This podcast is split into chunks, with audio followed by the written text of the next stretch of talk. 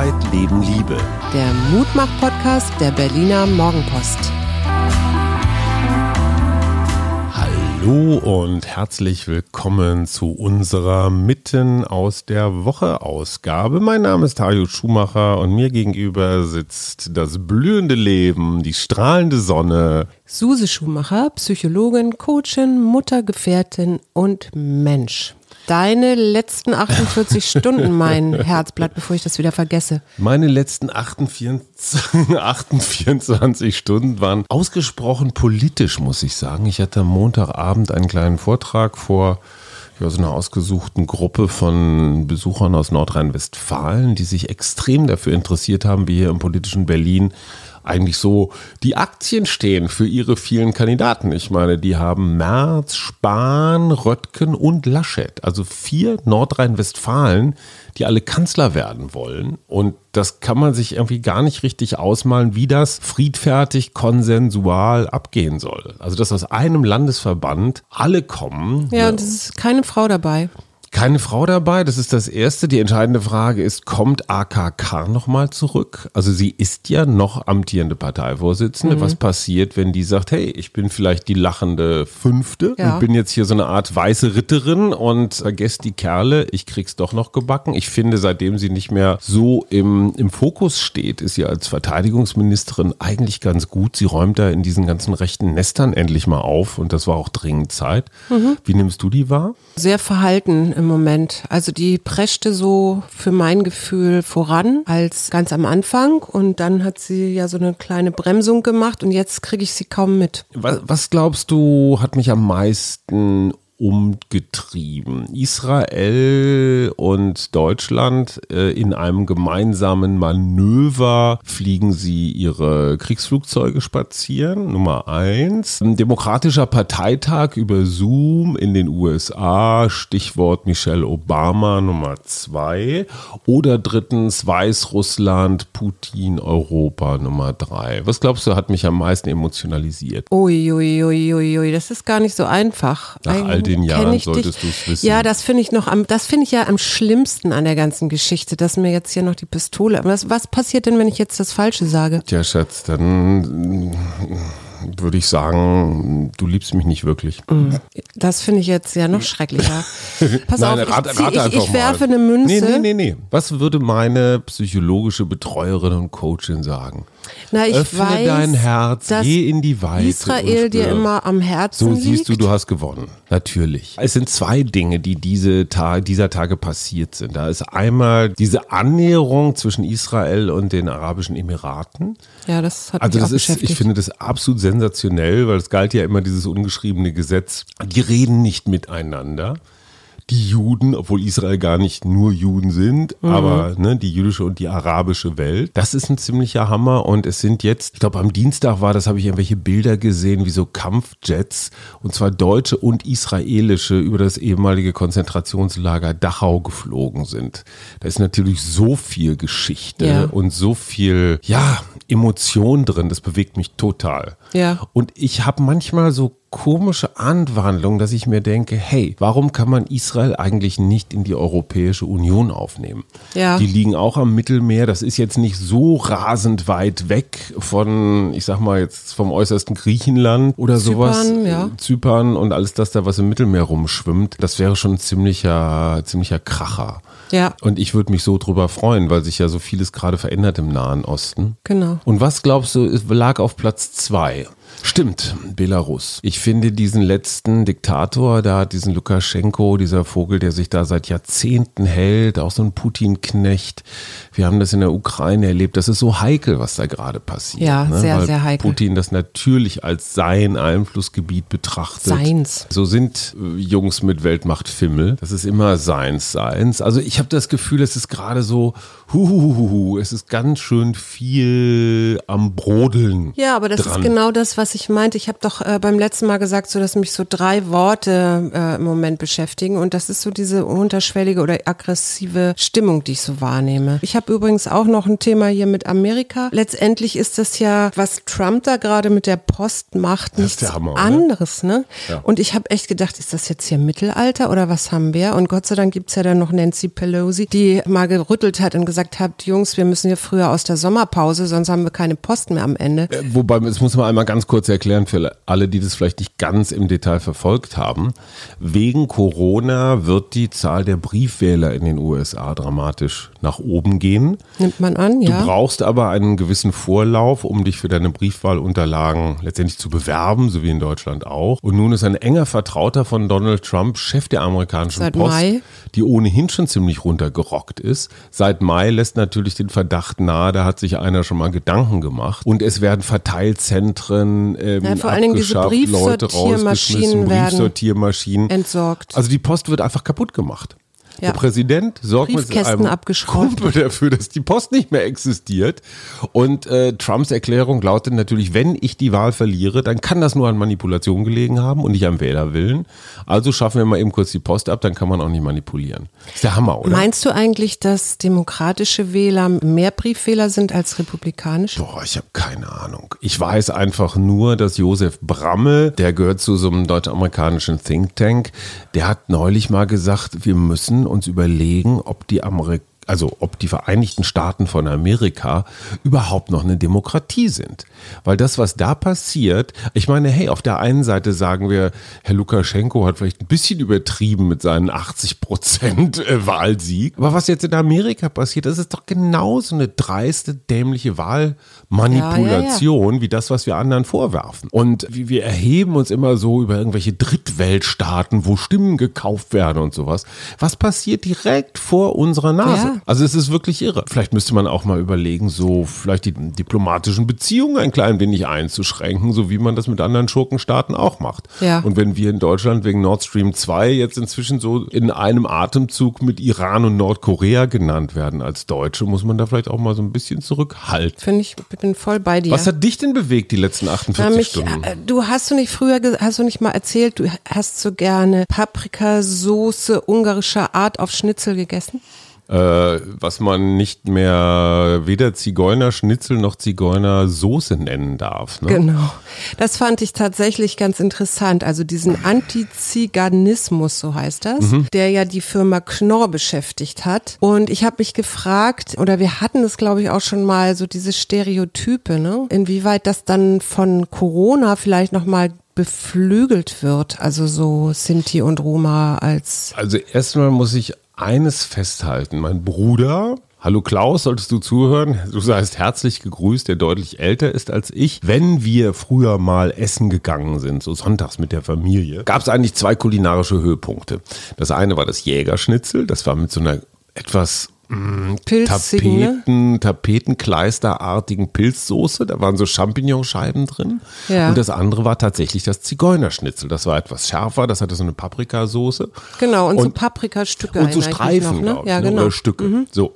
Und mein Bruder war großer Fan des Zigeunerschnitzels. Und ich kann mich nur erinnern, so an meine kindlichen Vorstellungen, es gab damals die Fernsehserie Arpad der Zigeuner. Stimmt. Kannst du dich dran erinnern? Ja, ja, in den war ich natürlich verliebt. So, alle waren in ihn verliebt. Also ich war, glaube ich, in seine Freundin verliebt, aber das war so dieses, eher so was Pusterartiges. Also erstens mal waren die immer toll angezogen. Der konnte gut reiten. Die konnten super gut reiten. Das war reiten. schon fast so wie Winnetou, Winnetou sowas. Genau, ne? das war so Winnetou für, für Europäer. Genau. Ja, so und die haben da immer Feste Karpaten. gefeiert und, und, und, und also da war immer was los. Und das war für mich überhaupt kein Stück äh, diskriminierend, dieses Zigeunerschnitzel, sondern ganz im Gegenteil. Das war letztendlich das Arpad-Schnitzel. Da kriegtest du Stärke durch, oder? So, genau. Also es war, es war positiv besetzt. Ja. Für mich war auch Zigeunermusik war für mich total positiv besetzt. Insofern bin ich mir gar nicht so sicher, also das N-Wort für Schwarze und das Z-Wort für Sinti und Roma,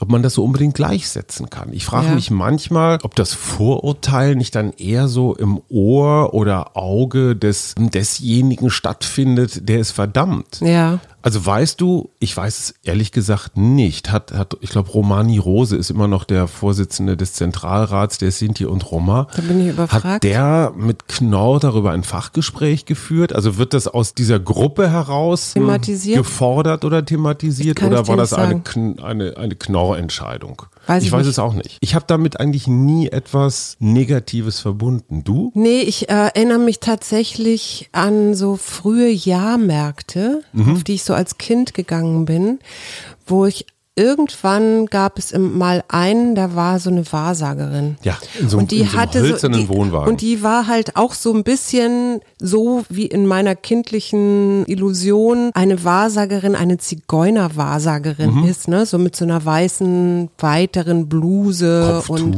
Kopftuch. Kopftuch und so Goldringen und sowas alles. Mhm. Und die sah tatsächlich so aus und hatte dann tatsächlich so eine Kugel vor sich liegen, in der sie Mhm. aus da der sie unglaublich präzise Vorhersagen, präzise, genau, Vorhersagen treffen machen konnte für die nächste Wahl und, Mann und so weiter. treffen würdest, der dein Leben ruiniert. Ja. Genau. Aber war das negativ? Nee, eben, eben überhaupt nicht. Ich fand die total spannend. Also ich wollte. über geheimes Genau. Wissen. Die war irgendwie anders. Das fand Genau. ich so spannend. Anders, ne? ja, die war nicht. Äh, aber nicht schlechter. Nee, nicht schlechter, Genau. sondern die konnte etwas, was die meisten Frauen oder Mütter in meiner Umgebung, oder nicht die meisten, sondern alle eigentlich nicht konnten. Ja. Und ich fand die wahnsinnig faszinierend. Ich weiß, dass ich so auf dem Jahrmarkt dann so mehrfach um sie rumgeschlichen bin. Mhm. Und da ich dann aber nicht genug Geld mit hatte, habe ich mich auch nicht getraut Mhm. zu fragen, ob sie mir das vielleicht ein bisschen, also vielleicht wäre es gut gewesen, mal in die Zukunft zu schauen, dann hätte sich vielleicht einiges erklärt oder ich hätte einige Sachen nicht gemacht. Aber ich weiß, dass die mich total fasziniert hat. Und das, das ist fast Respekt wie so ein, wie so ein durch mich durchschauen war. Und, und sie, sie war auch als Frau sehr selbstbewusst. Ne? Also es Ja. war völlig klar, dass sie brauchte keinen Kerl. Sie, sie war so aus sich heraus stark genug. Naja, das war natürlich 70er wahrscheinlich Jahren. war sie sowas gar nicht, sondern sie war eine ganz normale Deutsche, die sich die Haare schwarz gefärbt hatte oder sowas und damit nur so ein bisschen Showbusiness äh, machte, weiß ich nicht. Aber Ja. ich fand es, ich fand es irgendwie faszinierend, diese Ja. Frau. Gut, also wir halten fest, wir sind, wir sind gerade auf relativ dünnem Eis, habe ich das Gefühl. Aber, Sind wir? Ja, aber dieses Zigeunerstitzel ist bei uns noch nicht ganz eingesickert. Wir heißen, also jetzt der N-Kuss heißt ja Schokokuss zum Beispiel. Und Ja, und das heißt jetzt Paprikasoße ungarischer Art. Also Ungarisch ist okay für das Schnitzel und Zigeuner nicht. Ja. Paprikasauce ungarischer Art ist auch bekloppt, oder? Naja, das ist dann so eine Umschreibung von Zigeunersoße, oder? Okay, das hat dich also die letzten vier, 48 Stunden umgetrieben. Nämlich Klar, hat hat ja was auch mit noch Essen das. Kreuzfahrtschiff MSC Grandiosa beschäftigt. Ja, der Name ist schon. Das ist schon großartig, Mhm. oder? Das ist ein italienisches, äh, italienisches Kreuzfahrtschiff, das nämlich jetzt gerade wieder ausgelaufen ist. Das erste Kreuzfahrtschiff seit langem. Immerhin hat die Johns Hopkins University in Baltimore bekannt gegeben, dass allein auf Kreuzfahrtschiffen, auf 48 Schiffen, es 3047 Infektionen an Bord gegeben hat. Das heißt, wenn du Corona haben willst, dann geh auf eine Kreuzfahrt. Dann geh auf ist Kreuzfahrt, die Wahrscheinlichkeit relativ groß. Sag mal, es gibt immer noch dieses Gerede um, soll die Allgemeinheit Tests bezahlen, weil Leute sich in irgendwelchen Risikogebieten vergnügt haben. Ja. Was sagst du? Sollen die Leute das privat bezahlen, wenn sie schon, keine Ahnung was, irgendwo hinfahren, wo alle infiziert sind? Oder ist das eine Gemeinschaftsaufgabe? Also die Gemeinschaft ist ja dafür da, es dann zu verhindern, dass es sich weiter ausbreitet, ja. Ich bin aber eigentlich dafür, wer sich einen Urlaub leisten kann und riskiert, dass er in ein Risikogebiet fährt, der riskiert dann vielleicht auch äh, Geld für einen Test zu, zu bezahlen oder zumindest sich zu beteiligen. Wenn jemand so viel Geld hat, dass er sich mit ganz teuren Drinks irgendwo in der Trendbar besaufen kann und dann hilflos auf der Straße liegt, soll der von einem Krankenwagen aufgelesen und in eine Klinik gebracht werden oder soll man ihn einfach liegen lassen, weil er hat ja auch Geld genug, sich dann ein Taxi zu bestellen und dann aufpassen. Nee, ich finde, der, der soll natürlich, ich meine, wenn er nicht mehr Herr seiner Sinne ist, dann soll er natürlich äh, aufgelesen werden. Und Ich finde ja tatsächlich, dass man diese Tests durchaus auch von der Gemeinschaft bezahlen kann oder sogar muss, aus, der ganz, aus dem ganz einfachen Grunde, weil alles andere wird teurer. Wenn du Leute unentdeckt ins Land lässt und die dann vor sich hin spreaden, ob das irgendwann auch mal im Nee, Duden deswegen sage ich ja eine Beteiligung. Das muss ja nicht der ganze Test sein oder so. Aber Leute Aber werden sobald du an, am Flughafen bist, wobei ich glaube, das ist immer noch freiwillig. Ne? Also du wirst ja nicht, du kommst ja nicht an, bist am Gate und wirst dann sofort in irgendeinen weiß gekalkten, Ja, gekachelten irgendwie Raum gesetzt. können. Und dann machst du deinen Test, sondern es ist ja so, du kannst das ja, glaube ich, freiwillig entscheiden, ob du den machst oder nicht. Ja, aber du kennst doch, du kennst doch Leute, die hauen 3000 Euro für den Urlaub raus und wenn sie sich mit 50 Euro an einem Corona-Test beteiligen sollen, dann wollen sie das Geld lieber sparen. Ich glaube tatsächlich, dass man die Menschen vor sich selbst in Sicherheit oder in Schutz bringen muss. Und äh, deswegen ganz radikal, damit es auch keine Ausreden gibt, ich hatte das Geld nicht oder mein Konto war gerade überzogen oder so, ganz radikal testen. Ja. Das ist übrigens was, was mich echt ein bisschen umtreibt. Tests, das haben wir in diesem Podcast schon ganz am Anfang gesagt. Tests und Masken sind die beiden entscheidenden äh, Größen letztendlich. Und ich würde mich so freuen, wenn auch in der Schule unseres Sohnes zum Beispiel mehr getestet würde. Ja. Die haben zwar jetzt ihren ersten Fall auch sehr gut isoliert, haben die Schule nicht geschlossen, sondern nur die Klasse, Klassenkameraden, Lehrer durchgetestet, war alles in Ordnung. Ich finde, die haben das sehr gut gemanagt. Aber mehr Tests bedeutet natürlich auch ein bisschen feinmaschigeres Netz. Ne? Ja. Und ich wundere mich, dass bei allem, was entwickelt wird, alle reden über einen Impfstoff, den angeblich die Russen schon haben. Nur Tests gehen offenbar immer noch nicht billiger oder schneller. Nee, und das ist ja auch, also gut, Urlaubsrückkehrer dann umsonst testen, aber wenn du deine Eltern besuchen willst im Seniorenheim oder wo auch immer, dann musst du selber zum Arzt gehen und selber einen Test bezahlen, soweit du äh, sagst, okay, mir sind mir ist wichtig, dass ich weiß, dass meine Eltern, dass ich meine Eltern nicht anstecke. Also meine und alle anderen machen das dann nicht und äh, gehen ins nee, Seniorenheim. nee, meine Wunschvorstellung wäre so, dass jeder, der sich testen lassen will, auch schnell und günstig getestet werden kann. Ja. Ganz einfach. Aber günstig heißt ja auch, äh, dass Bezahlbar du einen. Teil, Teil davon übernimmst oder dass die Krankenkasse einen Teil davon übernimmt. Jede auch. Krankenkasse hat doch ein Interesse daran, dir einen Test zu bezahlen, bevor sie drei Wochen Intensivstation, Intensivstation, Beatmung ja. bezahlen müssen. Das kostet doch ein, ein zigfaches. Unmoralische Frage des Tages. Containern ist Diebstahl, hat mal wieder ein Gericht festgestellt. Ja, das habe ich auch gelesen Ich und das finde das problematisch. ich auch. Ich habe das auch gelesen. Ähm, das geht ja da um zwei Studentinnen. Mhm. Containern, ganz kurz zur Erklärung, bedeutet, man holt sich noch gute Lebensmittel zum Beispiel. Ja, wo die abgelaufen sind, aber abgelaufen die noch sind. nicht schlecht sind. aber nicht mehr verkäuflich sind im Supermarkt. Holt So laufen übrigens alle Tafeln, ne? Die laufen unter anderem mit diesen Ja, Lebensmitteln. Ist aber ein Unterschied, weil das ein aktives Tun ist. Da sagt der Supermarkt, guck hier, die Palette könnt ihr haben, Ja. die schenken wir euch oder stellen sie euch zur Verfügung. In den Müll schmeißen bedeutet, ich kann mit meinem Eigentum machen, was ich will.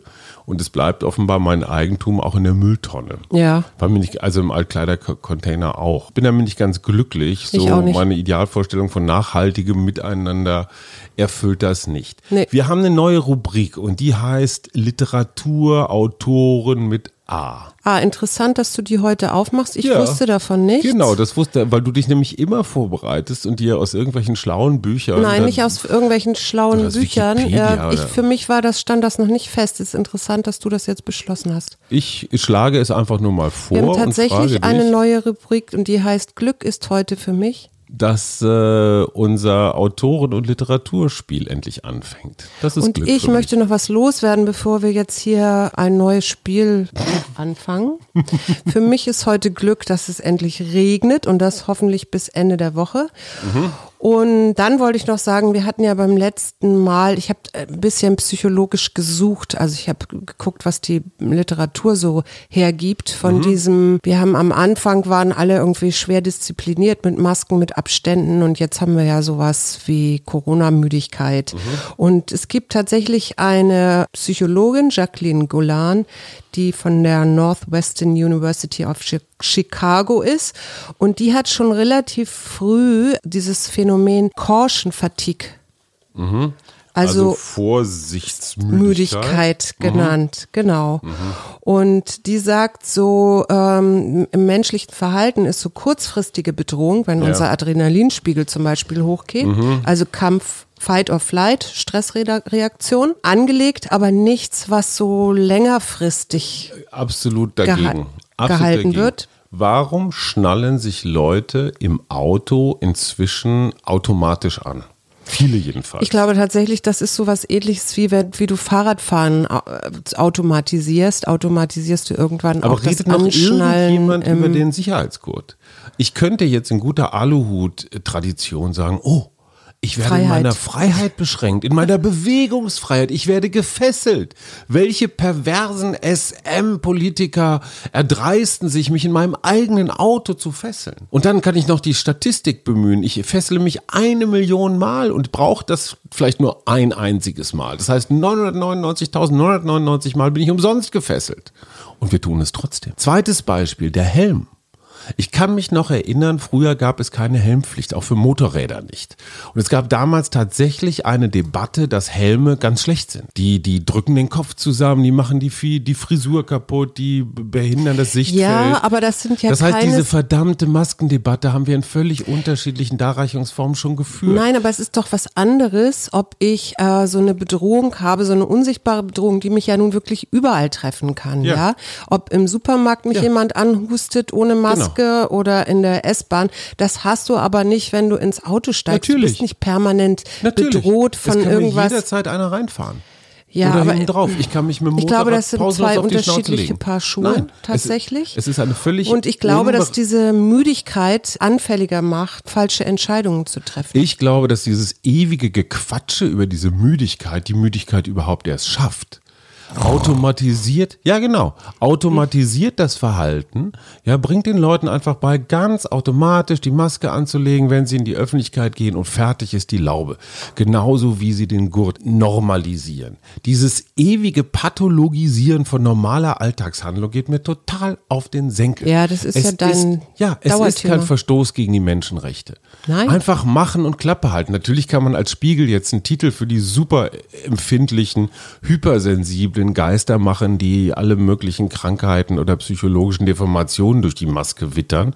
Man kann aber auch sagen, ey, wir wissen doch inzwischen, dass es hilft. Denkt Das ist ja alles okay, aber es gibt ja auch genau aus. die anderen und du kennst die ja auch, weil es die auch bei uns im Freundeskreis gibt, Ja. die sagen, ist doch alles nicht so schlimm Ja, es und gibt was doch Leute, die die sich keinen so Gurt an anlegen. oder so. Ja, du genau. wirst diese 10% immer haben.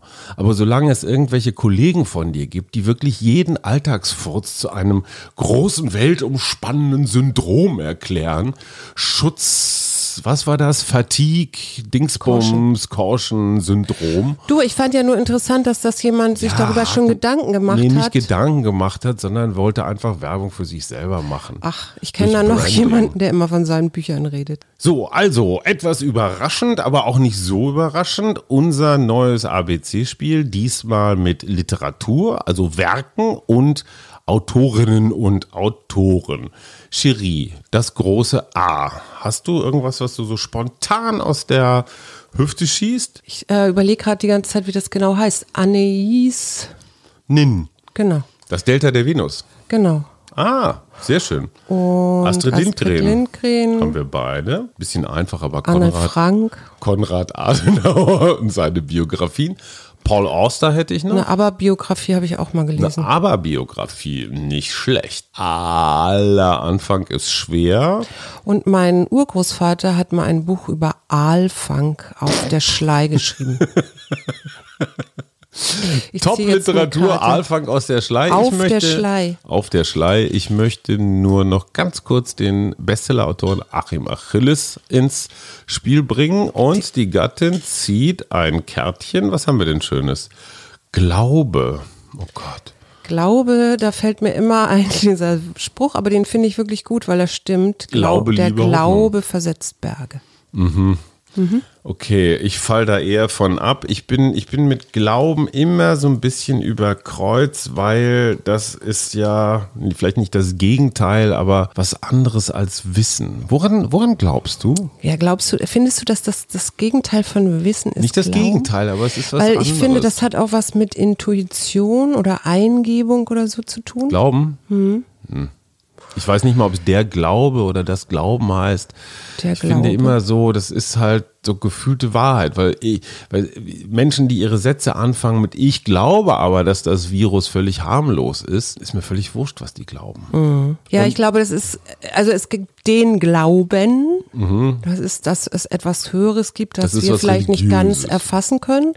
Und dann gibt es natürlich das Glauben, nämlich äh, das irgendwas, So weiß ich nicht. Alltagsüberzeugung. So, genau. Glaubst du an Gott? Nee, an Gott nicht. Ich glaube aber eher, dass wir so ein, alle aus dem Universum kommen und da irgendwann auch wieder hingehen werden.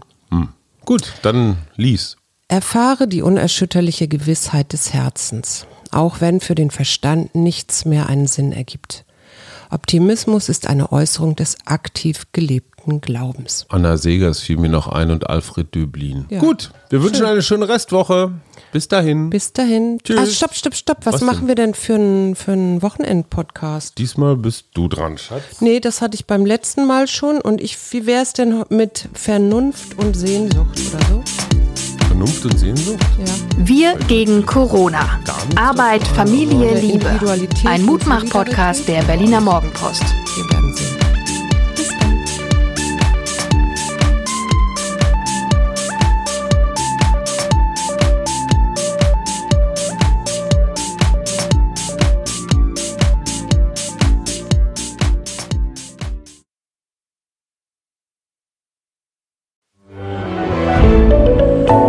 Podcast von Funke.